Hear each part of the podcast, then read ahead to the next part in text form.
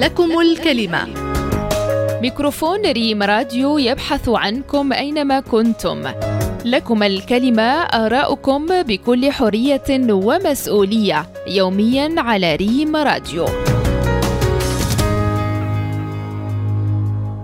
بطبيعة الحال يجب على الآباء والأمهات مراقبة النشاط الافتراضي للتلاميذ والأطفال بصفة عامة في مواقع التواصل الاجتماعي بالنظر للتحديات الأمنية وأيضا التربوية التي تلاحق الأطفال. وبالتالي فإن هذه الشبكات الافتراضية أصبحت آه، محط خطر حقيقي. آه، الأمر الذي يفرض على الآباء ضرورة وأولوية مراقبة جميع الأنشطة التي يقوم بها الأطفال في هذه المنصات. خص الوالدين يراقبوهم. قبل المصلحة ديال قبل المستقبل ديالهم وقبل الأخلاق ديالهم وباش يكون عندهم آه، واحد الآفاق آه، مزيانة إن شاء الله. على الأقل إلا ما شافوش كيديروا على الأقل خص ينصحوهم يوجهوا لهم نصائح أشنو هو الحاجة اللي خصهم يديروا والحاجة اللي ماشي يديروا قبل المصلحة ديالهم كما قلنا. ولا بدا الوالدين خصهم يراقبوا أي حاجة.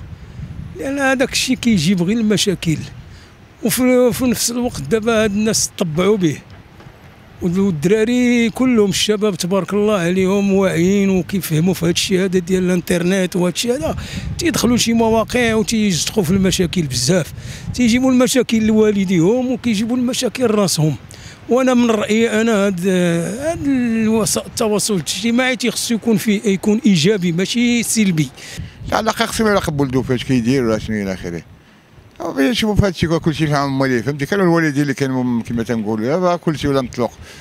دابا كتلقى ما الدري ما كيحترمش والديه وهذه فهمتي؟ بكري ما كانش هذا الشيء هذا. الإنسان يراقب الأبناء ديالو المواقع اللي تيدخل لها في الفيسبوك ضروري من ال contrôle تعرفوا شنو كيدير شنو هو الميول ديالو واش رياضة واش حوايج أخرين واش دين واش حوايج أخرين. كيف كتراقبوا في الزنقة مع من كيمشي شنو كيدير الزنقة. راه الفيسبوك أخطر من من الشارع. ضروري من المراقبة. التليفون راه danger على الكبير فما بالك الصغير